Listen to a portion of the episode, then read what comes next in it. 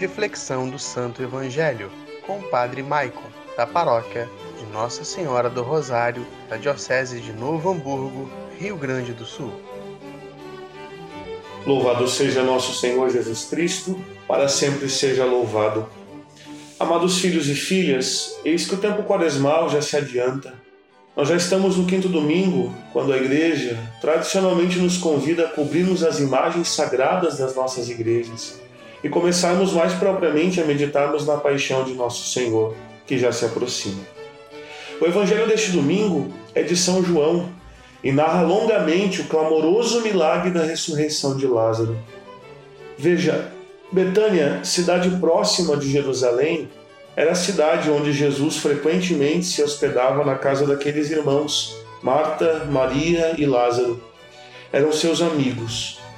Ao saber da notícia da doença de Lázaro, à distância, nosso Senhor já revela o seu significado profundo.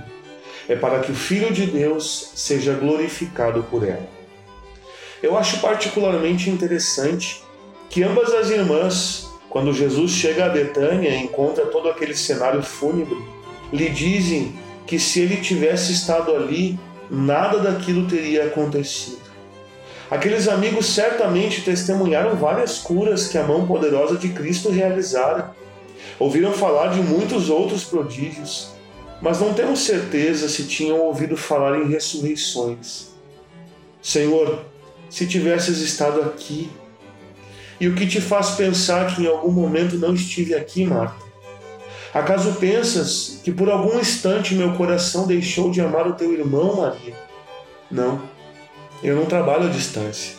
Eu sou Emanuel, o Deus próximo, que vive a alegria de estar em meio aos homens, cujas misérias clamam minha misericórdia. Também experimento a dor do luto convosco. Com Lázaro não será diferente. Amados, Toda esta cena nos quer mostrar o coração amabilíssimo que Cristo tem. Se uma morte física, não definitiva, é capaz de arrancar lágrimas dos olhos do mais belo entre os filhos dos homens, não conseguimos nem imaginar o que a morte eterna, a perda de um dos seus filhos para o inferno, poderia suscitar em nosso Senhor. Ainda é tempo não deixemos que Cristo procure por nós sem sucesso todos esses dias ou anos que ser. Voltemos para Ele. Só Ele pode nos devolver a vida, porque Ele é a própria vida. Se Ele pode até mesmo ressuscitar mortos, o que não poderia fazer com a nossa vida, que talvez ainda queime, mesmo que com parca chama? Ouçamos hoje a voz de Cristo. Substituamos a palavra Lázaro pelo nosso nome. Maria, João, José, vem para fora. Este morto que parece estar vivo não és tu. O sepulcro não é o teu lugar. A morte, esta não tem que ter a última palavra na tua vida. Apenas ouça e siga a voz forte de Cristo. Deus te abençoe. Padre Maicon.